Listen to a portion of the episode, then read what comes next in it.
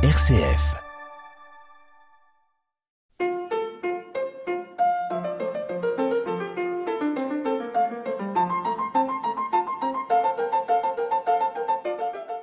Bonjour à toutes et à tous. Le 24 août 1572, jour de la Saint-Barthélemy, est marqué par le massacre de milliers de protestants par des catholiques, un massacre débuté à Paris, puis étendu à plus d'une vingtaine de villes de province durant les semaines et même les mois suivants. Pour les protestants français, l'année 2022 a ainsi revêtu une importance mémorielle.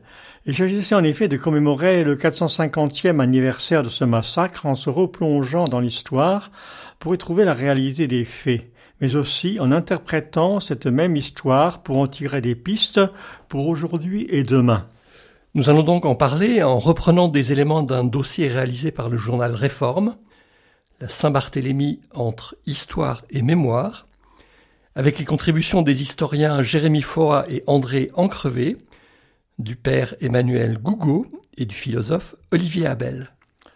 En 1572, quelle radiographie du protestantisme peut-on faire en France? C'est un protestantisme avant tout urbain. Au XVIe siècle, la réforme a d'abord gagné les villes. C'est là que les idées nouvelles circulent grâce aux universités, aux imprimeries. Et ces idées séduisent avant tout ceux qui savent lire, comme les artisans chez lesquels le protestantisme se répand comme une traînée de poudre. Et puis les idées nouvelles circulent aussi le long des côtes avec euh, les marins, les marchands, ce qui fait que la Normandie et la Bretagne comptent alors une forte minorité protestante. La Saint-Barthélemy débute le 24 août à Paris. Toutes les villes du royaume sont-elles touchées pareillement? Outre la capitale, seule une dizaine de villes est concernée. C'est relativement peu au regard du nombre de protestants dans le royaume, de l'ordre de 2 millions, soit 10% de la population. Et ce sont pour l'essentiel des villes importantes comme Rouen, Lyon, Bordeaux, Toulouse, Orléans ou Angers. On compte également des cités plus petites comme la Charité-sur-Loire, Meaux, Saumur, Albi ou Gaillac.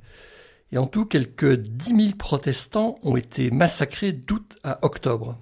Comment expliquer que certaines villes aient été touchées et d'autres non?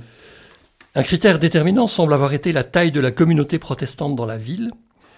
Il faut qu'elle ait été assez visible pour constituer un danger potentiel pour les catholiques, mais dans le même temps, rester une minorité à la, à la merci de la majorité, on note ainsi qu'il n'y a pas eu de massacre dans les villes où les protestants étaient majoritaires, comme Nîmes ou Millau, ni dans celles où les réformés ne représentaient qu'une part négligeable de la population. Et une autre raison porte sur le traumatisme qu'a constitué l'année 1562 pour les catholiques en France. Les protestants sont arrivés à s'emparer de plusieurs villes comme Orléans, Lyon ou Rouen.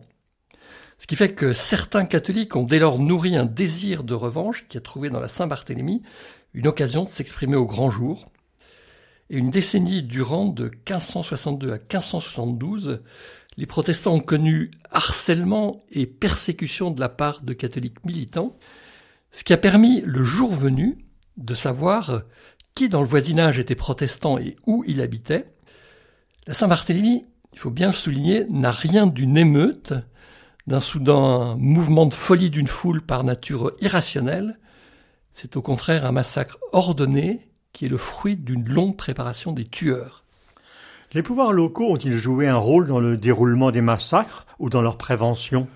Toutes les lettres que l'on a retrouvées de Catherine de Médicis et du roi Charles IX disent en substance la même chose. Elles informent qu'un massacre a eu lieu à Paris, que c'est regrettable, même si c'était nécessaire, mais elles insistent toutes sur un point, de telles tueries ne doivent en aucun cas se reproduire en province. Dès lors, les gouverneurs qui ont suivi les ordres de la couronne en mettant les protestants en sauvegarde ne sont pas les héros que l'historiographie a célébrés depuis Voltaire, parce que que signifiait mettre les protestants en sauvegarde? La majorité des gouverneurs ont choisi de les emprisonner pour les protéger de leurs voisins catholiques, alors cette méthode a pu fonctionner comme à Dijon et à Clermont, mais en revanche, ce même geste d'incarcération à Lyon, Bordeaux ou Toulouse a conduit les Huguenots tout droit à la mort.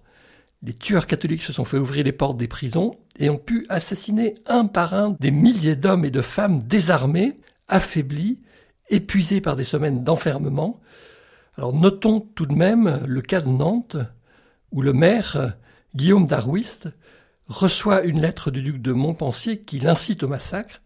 Il n'en fera rien, préférant garantir la sécurité des protestants.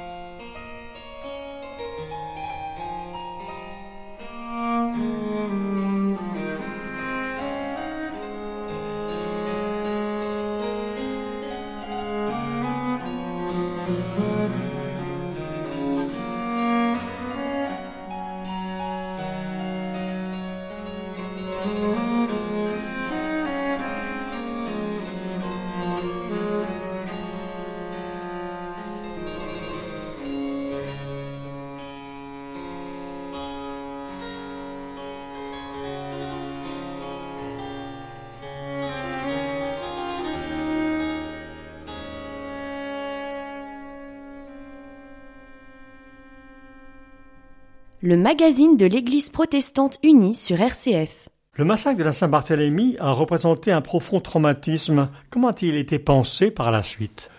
Longtemps, il y a eu une polémique à ce sujet.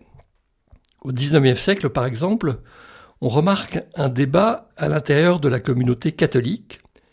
Certains condamnent ce massacre, tout en rejetant la responsabilité sur Catherine de Médicis, bouc émissaire facile, qui aurait perverti la nation française, ou alors ils expliquent que c'est une réaction spontanée du peuple catholique contre les féodaux protestants, et donc que c'est une question politique et non pas une question religieuse. Mais il y a aussi une autre tendance.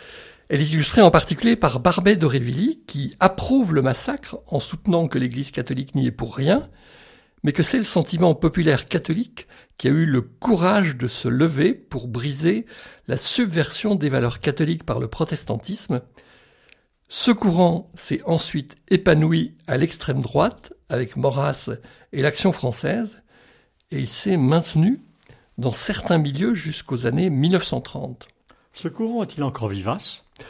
Il est bien oublié, mais il est bon de se souvenir que si aujourd'hui en France, il existe une communauté protestante, c'est parce que les protestants, les huguenots, ne se sont pas laissés intimider par la Saint-Barthélemy, mais au contraire qu'ils se sont battus pour la défense de la liberté religieuse, la première des libertés, et de plus commémorer, et donc se souvenir ensemble de cet épisode tragique, c'est souvenir que tous les humains sont pécheurs et bien loin d'être euh, le ressassement de vieilles rancœurs, la commémoration de la Saint-Barthélemy est là aussi pour nous rappeler que la vocation de chaque chrétien est d'annoncer l'Évangile.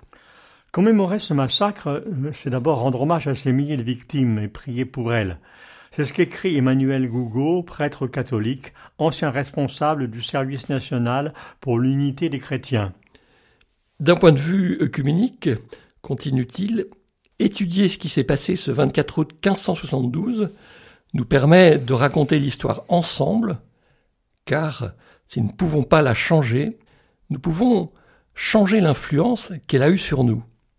À partir de là, précise le père Emmanuel Gougaud, je pense utile d'examiner la façon dont l'Église catholique s'est compromise avec le pouvoir politique.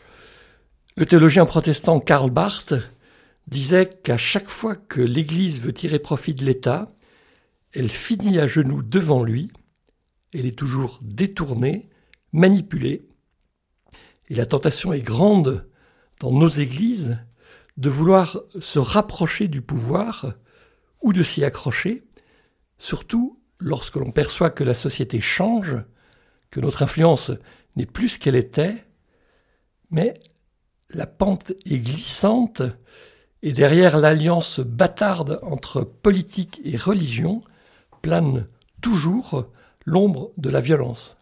Oublier les atrocités du passé, c'est aussi risquer de les réaliser tôt ou tard.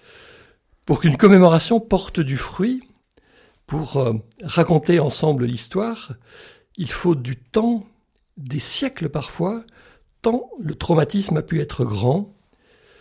Mettre à distance le passé, ajoute le père Emmanuel Gougo, nous rend plus sereins, plus libres. Et je me réjouis ainsi, écrit celui qui était responsable du service national pour l'unité des chrétiens, de voir que le 500e anniversaire de la réforme de Luther a été célébré de manière œcuménique, ce qui était une première, commémorer la Saint-Barthélemy 450 ans plus tard, c'est garder en mémoire les horreurs que l'être humain peut perpétuer au nom de la religion, et c'est en fait un plaidoyer pour la liberté chrétienne. De son côté, le philosophe Olivier Abel s'inquiète. Je redoute la capacité de notre société à fabriquer en son sein un corps étranger. Notre vieux continent européen est depuis quelques décennies frappé d'une maladie de la mémoire, d'un trop-plein de commémorations, écrit-il. Pire, lorsqu'il y a eu un trauma, cette maladie de la mémoire qui nous enferme dans un passé qui ne passe plus, dont nous nourrissons le ressentiment et qui devient sans issue. Mais de l'autre côté, au contraire, continue-t-il, on a une société où on oublie tout, une société où l'on est obligé d'aller toujours très vite, et donc obligé pour aller de l'avant de larguer, de jeter du lest, d'oublier vite, de ne pas se laisser trop retarder par la mélancolie ou le deuil. Entre ces deux obstacles, comment commémorer la Saint-Barthélemy? Il faut d'abord, souligne le philosophe, mesurer l'horreur passée qui a quelque chose d'unique, d'imprescriptible. Avec la distance historique, la relativisation peut devenir une facilité, comme s'il n'y avait pas dans cette histoire une asymétrie terrible entre majorité et minorité, entre fort et faible. Cela étant dit, ajoute-t-il, je trouve porteuse la notion d'amnestie qui met fin aux poursuites pénales sans annuler les responsabilités éthiques et politiques une société sans amnistie où la justice se souviendrait interminablement de tout serait en effet sans cesse rongée par les deuils et les rancœurs du passé. Olivier Abel fait également part de ses craintes. Ce que je redoute, continue-t-il, c'est la capacité de notre société à fabriquer en son sein un corps étranger pour l'expulser s'il ne se laisse pas entièrement digérer et assimiler. Chaque société dit-il, à son péché originel, celui qui marque sa naissance, ou du moins l'une de ses origines, l'esclavagisme des Noirs par les États-Unis par exemple, pour la France, qui a trouvé sa forme primitive lors du sacrifice fondateur que fut la Saint-Barthélemy, c'est bien là son péché d'origine, le spectre qui revient de temps en temps la hanter. Olivier Abel le souligne, les protestants français ne sont plus en rien des victimes, tout en ajoutant mais nous sommes tous responsables avec d'autres, et d'abord avec nos frères et sœurs catholiques, de faire en sorte que ce soit bien fini, que cela ne recommence pas, telle est notre tâche de vigilance. Pour en savoir plus, vous pouvez vous reporter sur le site de Réforme et commander le dossier Réforme Plus, la Saint-Barthélemy entre histoire et mémoire. La semaine prochaine, vous retrouverez notre regard protestant sur l'actualité.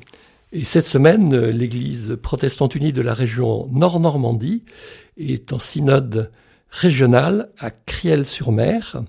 Des délégués venus depuis les Ardennes jusqu'à la Manche, en passant par l'Oise et le Nord-Pas-de-Calais, se retrouveront pour parler de l'Église et de sa mission. En vous souhaitant une très bonne semaine, au revoir à toutes et à tous.